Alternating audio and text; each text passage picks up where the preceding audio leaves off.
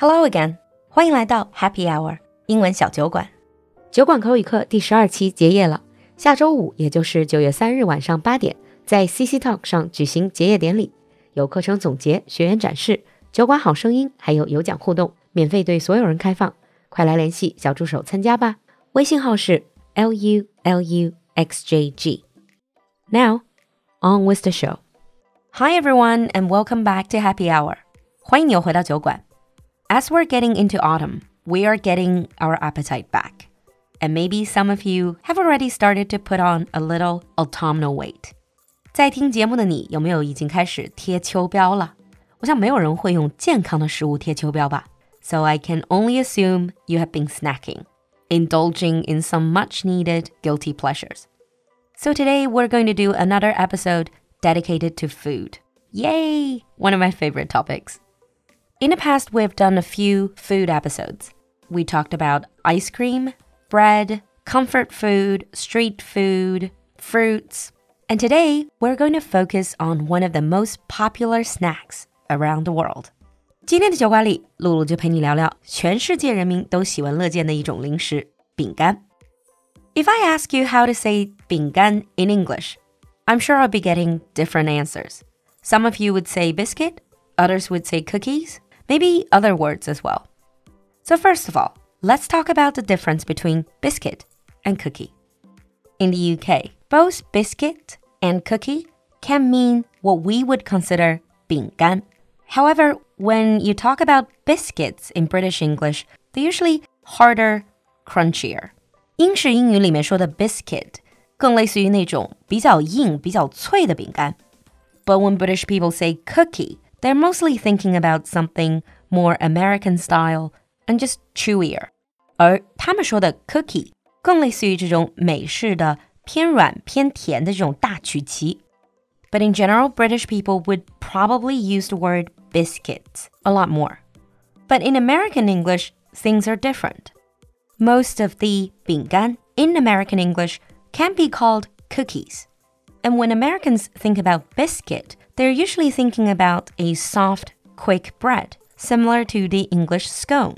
而美国人说的 biscuit 更像是一个小圆面包，有点类似于咸版的英式司康饼。I know, I know, it's really confusing. So why do Americans choose cookies over biscuits. When the early English and Dutch immigrants first introduced cookie to America in the 1600s, while the English were calling these small cakes or biscuits, the Dutch immigrants were calling it cookies. So the word cookie was originally from Dutch. And also because back then Americans are trying to separate themselves from the English. So instead of using the word English people use, they chose the Dutch word cookie。整体来讲，就是英国人更喜欢用 biscuit，美国人更喜欢用 cookie。But if you think that is it about 饼干, you're much mistaken. There's so many different types of 饼干. Let me walk you through some of them. See if you've had them. The first type, perhaps one of the slightly healthier choices in this category, is called cracker. In American English, they're sometimes called soda cracker or saltine.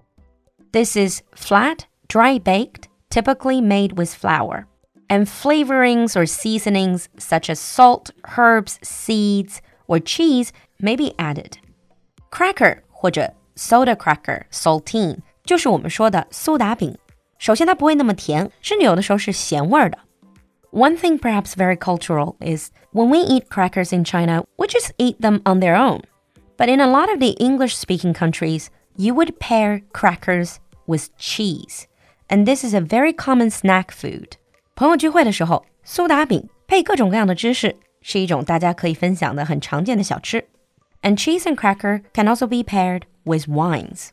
So if you're adventurous, try those pairings out next time. If cracker goes well with cheese and wine, the next type of 饼干 goes very well with coffee. This is the Italian biscotti. 中文把它叫做意大利杏仁磨牙饼干。The reason why it's called that is because it is twice baked to make it really hard. If you're more used to the soft cookies, you're going to be in for a surprise if you eat biscotti. They're so hard that they're usually not just eaten as it is. Many people would choose to have a small piece of biscotti, dip it in coffee, or even dunk it in coffee. 因为这个磨牙饼干实在是特别的硬，所以一般人都会 dip in coffee，蘸着咖啡，甚至是 dunk in coffee，直接整个泡在里面。 and interestingly, some people would also dip it in wine. Personally, I find it a little bit strange. Many cafes in China now also sell their own biscotti as a great snack to go with coffee. The next type of 饼干 is a festive one. You often see them at Christmas. They're shaped like people, or you can use it to make little houses. 圣诞节大家看到的那种姜饼人和姜饼屋 Interestingly, they're not called biscuit or cookies. They're called gingerbread, although they're not really bread. So you can bake gingerbread man or gingerbread house. Last Christmas, I actually made my own gingerbread Chinese tower. 去年圣诞节宅在家里实在没事做，我自己在家做了一个中国风的姜饼宝塔。I'm including the picture here so you can check it out. In English, many of these 饼干, they're not actually called cookie or biscuits. So we just talked about gingerbread. Now let's look at one of the souvenirs that you can buy if you ever go to the UK, the traditional shortbread. A traditional treat from Scotland. Shortbread are basically buttery biscuits that are very nice but very fattening. Shortbread 就是苏格兰传统的黄油酥饼。去英国旅游的话，可以买来作为很好的伴手礼。So after a few of these 饼干 that are not called cookie or biscuits, let's come to one of the most popular cookies in the world. This is chocolate chip cookie. Chocolate chip means little pieces of chocolate. They're super easy to make. You pretty much can't mess it up, and they taste great. I will include a classic recipe in today's keyword, but don't blame me if you put on weight. One thing I do want to mention is when you bake these cookies, when you're mixing ingredients, you will have something called the cookie dough. 在烤饼干的时候，所有的原料混合在一起，烤之前它们被叫做 cookie dough，就是这种之后能烤成曲奇的生面团。And one thing that might surprise you is in America, some people would prefer to eat that cookie dough directly. I guess it's because when they're baking, they just wanted to taste the dough and it tastes so nice, so they decide to forget about the baking process and just eat the dough. Nowadays, you also have cookie dough flavored ice creams. The next two types of 饼干 that I want to mention, I don't really eat them a lot, but I use them in baking. The first one is digestive or digestive biscuits, 消化饼. They're called digestive biscuits because they were developed in the 19th century by Scottish doctors to aid digestion. But I usually just crush them and use them as base for my cheesecake. The other 饼干 you can use in baking is something called lady fingers. Lady fingers are these low density, dry, egg based sponge cake biscuits that are roughly shaped like a large finger. 也不知道为什么会叫 lady fingers，总之，如果哪位小姐姐手指长成那种形状，还是有点闹心的。Now, ladyfingers are not really biscuits that you eat as a snack, but you often soak them in like coffee or espresso, and then you use them to make the famous dessert tiramisu. 浸泡了咖啡的 ladyfingers 经常会被用在意大利的国民甜品提拉米苏里。So after talking about all these 饼干, what kind of adjectives would we use to describe them? From the texture, you can call them crispy or crunchy. 基本都是脆，不过 crispy 可能更多的是薄脆，crunchy 更多的是松脆。And if they are like large chocolate chip cookies, maybe they'll be chewy, meaning that you can chew a lot and then they're softer. Some of them are crumbly, 酥的掉渣 crumbly. You might also say that they are buttery, which means you can taste the butter in it. After all, butter is what makes a lot of cookies taste great. After introducing all these biscuits and cookies, let us finish off with a few idioms in English with the word cookie.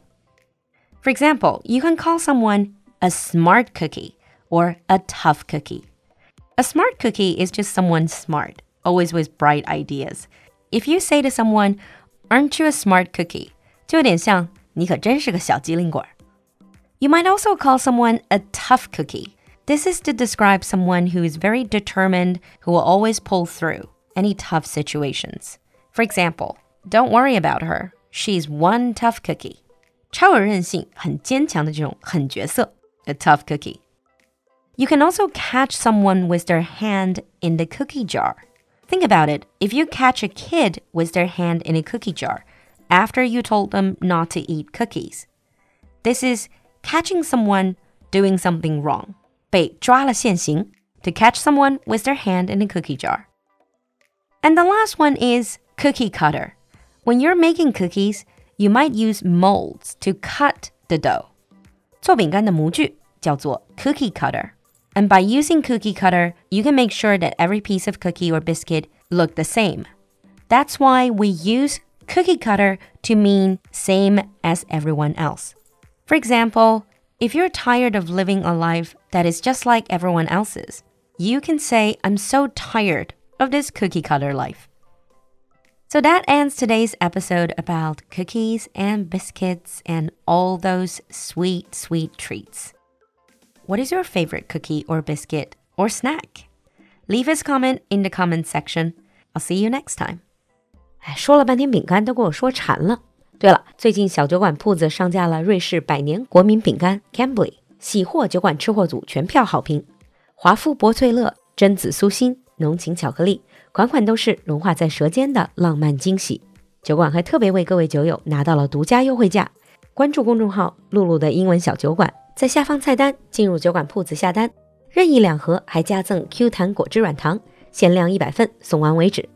哎，不说了，我先去吃几块解解馋了。See you next time.